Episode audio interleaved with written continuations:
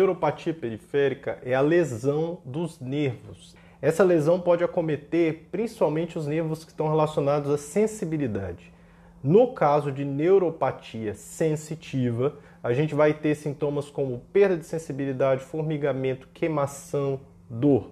A neuropatia também pode atingir a parte motora, causando fraqueza, sensação de perda de força muscular ou atrofia.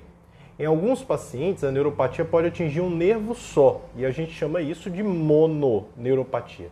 Ou em outros, ela pode atingir vários nervos, situação que a gente chama de polineuropatia.